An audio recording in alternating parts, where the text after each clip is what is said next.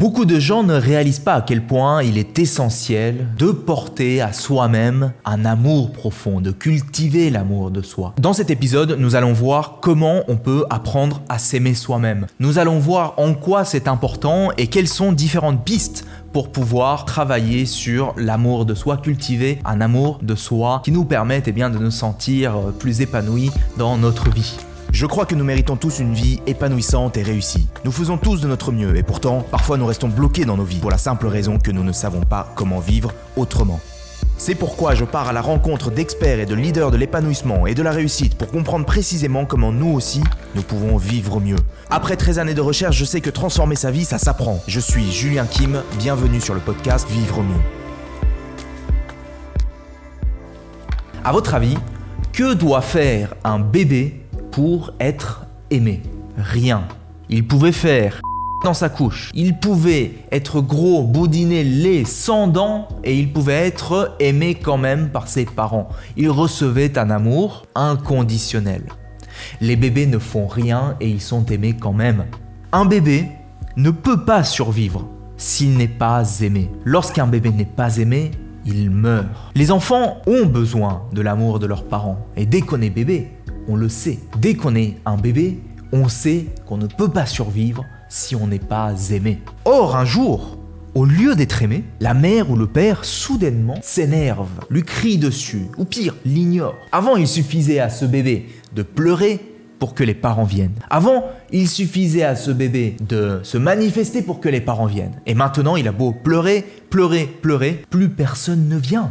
Il veut de l'amour, il veut de l'amour, il veut de l'amour, et soudain, il ne reçoit pas cet amour. Il vit sa première expérience de manque d'amour. Il ressent pour la première fois la peur de ne pas être aimé.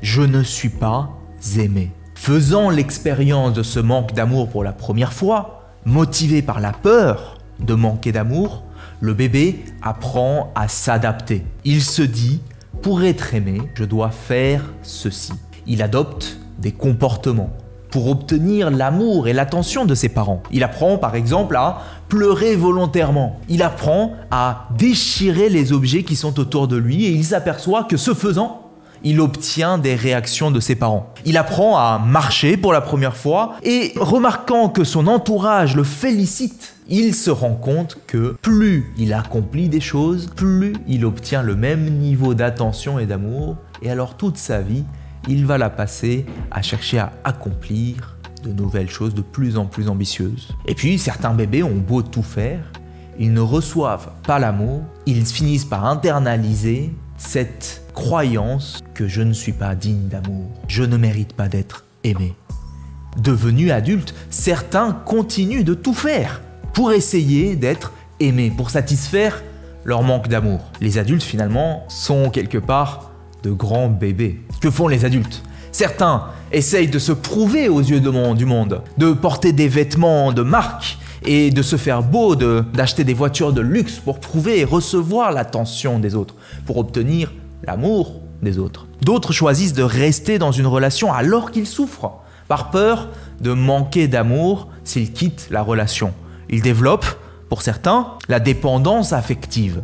Certains se mettent en colère deviennent violents pour forcer une certaine réaction de l'autre, pour forcer leur amour.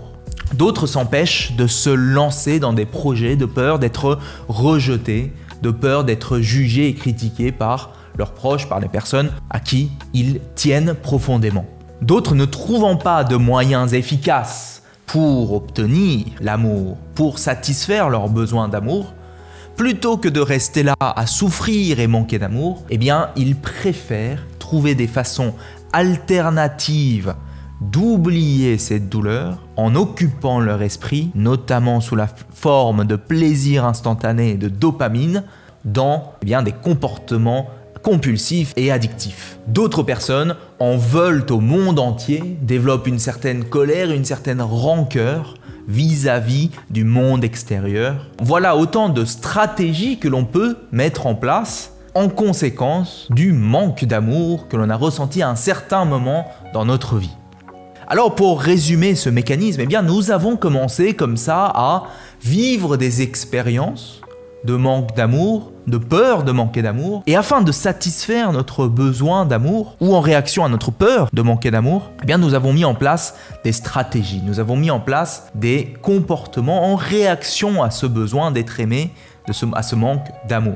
Pour certains, ils ont même développé des croyances qu'ils ne s'aiment pas, qu'ils ne sont pas dignes d'amour, ou alors des conditions, des preuves qui vont faire qu'ils sont dignes d'amour ou non, c'est-à-dire une forme d'amour conditionnel. Alors, il existe certaines stratégies que la plupart des gens mettent en place pour satisfaire leur sentiment de manque d'amour, pour apprendre à s'aimer soi-même, pour cultiver leur amour de soi. En général, si on sent qu'on ne s'aime pas soi-même, si on manque d'amour, et qu'on a reconnu hein, euh, ce phénomène qui se joue, qu'est-ce qu'on a tendance à faire? Eh bien, la plupart des gens commencent par travailler sur eux. Travailler sur eux, c'est-à-dire améliorer des aspects de leur vie, pour qu'ils se sentent enfin dignes d'amour, pour qu'ils sentent enfin qu'ils peuvent porter sur eux de l'amour, parce qu'ils s'autorisent désormais, maintenant qu'ils aiment la personne qu'ils sont devenus, eh bien ils peuvent enfin s'aimer soi-même. Je vous donne des exemples.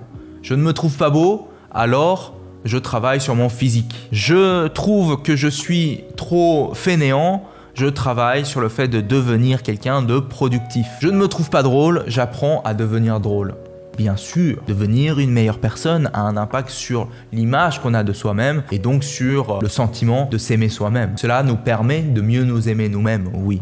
Et en même temps, si au fond nous ressentons ce vide, si au fond nous avons la sensation euh, de manquer d'amour, bien parfois cette stratégie peut paraître superficielle. On a beau courir après le développement personnel, on a beau courir après l'amélioration de différents aspects de sa vie, le sentiment de ne pas être aimé peut rester au fond de soi. Alors, si le fait de travailler sur vous-même suffit, euh, nous arrivons à la fin, euh, vous pouvez retourner à votre vie et vous avez travaillé sur votre amour de vous. Bon, a priori, si vous êtes ici, c'est que vous aspirez à aller voir un petit peu plus en profondeur. Une deuxième stratégie que d'autres peuvent mettre en place, c'est la pratique de la pensée positive, c'est-à-dire répéter des affirmations comme je mérite l'amour, je mérite l'appréciation, je suis un être aimant, je suis un être digne d'amour. Mais se dire quelque chose de positif n'élimine pas la source de la pensée négative, n'élimine pas la pensée négative que nous avons au fond de nous-mêmes. Le fait de croire, le fait de me dire encore et encore que je suis un être digne d'amour ne fait pas de moi un être digne d'amour. Si je ne me trouve pas séduisant, me dire que je suis séduisant ne fait pas de moi quelqu'un qui me trouve séduisant. Même si j'insiste sur le fait que je suis un être génial, la mauvaise image que j'ai au fond de moi reste au fond de moi et sape mes tentatives de me sentir mieux à propos de moi-même et de m'aimer moi-même. Il faut entrer davantage en profondeur. Si vous voulez cultiver davantage l'amour de soi, guérir de certaines blessures émotionnelles qui sont liées au manque d'amour ou à la peur de manquer d'amour, eh bien je vous invite à vous inscrire à notre cours en ligne sur l'amour de soi. Ce cours est actuellement en promotion pour une durée limitée. Je vous invite à cliquer sur le lien qui s'affiche soit euh, sur l'écran, soit en description pour vous inscrire et aller plus loin dans cette démarche qui va vous permettre eh bien, de vous sentir plus euh, libre et qui va vous permettre d'avoir une meilleure compréhension de la peur, ce vide que vous pouvez avoir en vous et qui vous empêche peut-être d'avoir les relations que vous voulez, un rapport sain avec vous-même. Et euh, en attendant, je vous dis à la semaine prochaine. C'était Julien Kim. Ciao J'espère que tu as aimé ce podcast. Si c'est le cas, abonne-toi pour que tu puisses vivre d'autres déclics et découvrir de nouveaux outils pour vivre mieux. Laisse-nous un 5 étoiles, je te serai super reconnaissant. A très vite pour le prochain podcast. Le meilleur est à venir.